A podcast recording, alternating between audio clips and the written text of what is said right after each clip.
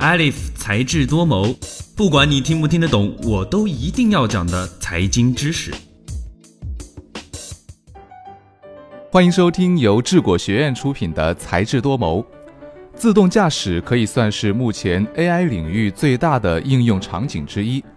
就在昨天十一月一号，在二零一八百度世界大会上，百度宣布与一汽集团合作生产 L 四级无人驾驶乘用车 Apollo 红旗，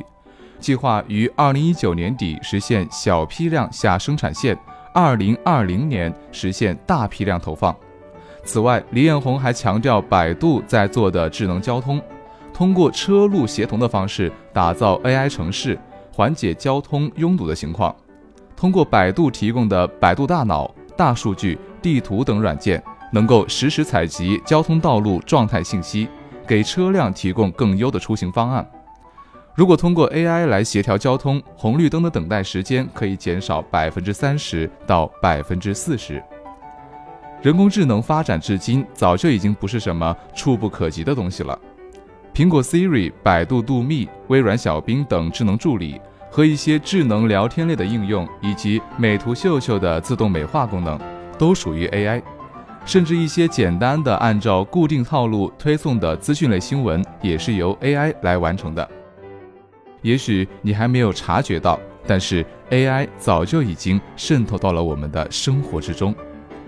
今天我们再谈人工智能，你以为我还会再把阿尔法狗拿出来当例子吗？不会，因为它早就已经过时了。人工智能亦称机器智能，是指由人制造出来的机器所表现出来的智能。通常，人工智能是指通过普通计算机程序的手段实现的类人智能技术。约翰·麦卡锡于1955年的定义是制造智能机器的科学与工程。我们可以把人工智能划分为三个级别。第一级，弱人工智能，指的是专注且只能够解决特定领域问题的人工智能。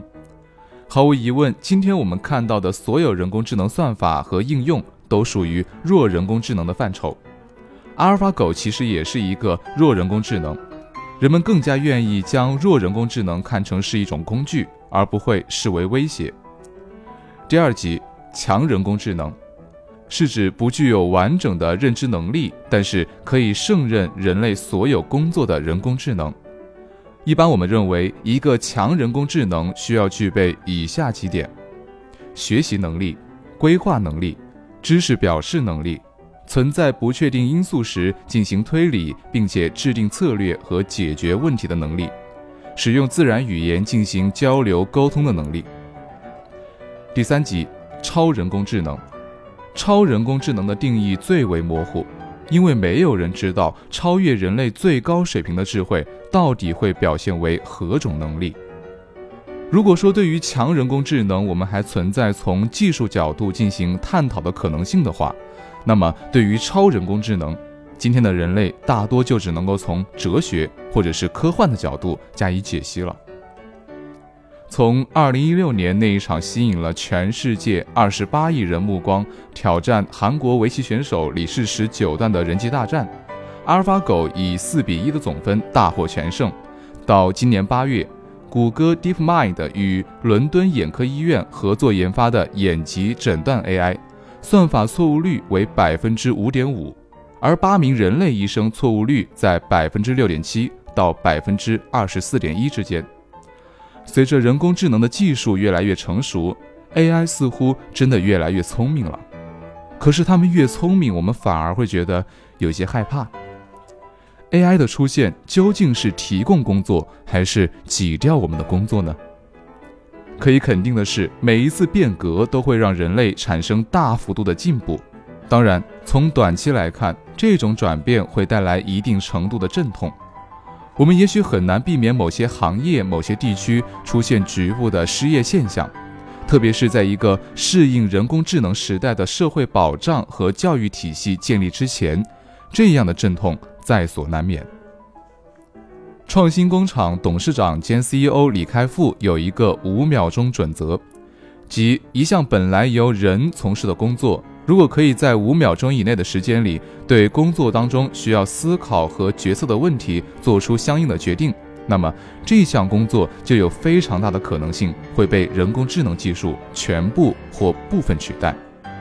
但我们从长远来看，这种工作转变绝不是一种以大规模失业为标志的灾难性事件，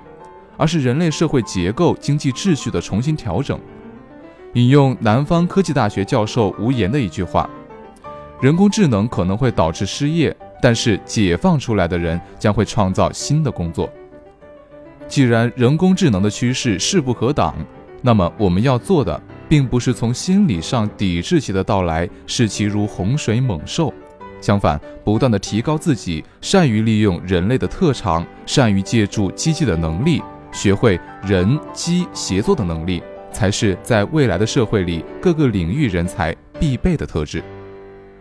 持续收听才智多谋，获得更多实时资讯的解读。想要获得本期节目的文字版，欢迎关注智果学院的微信公众号，回复关键词 AI 就能够获得相应的文章推送了。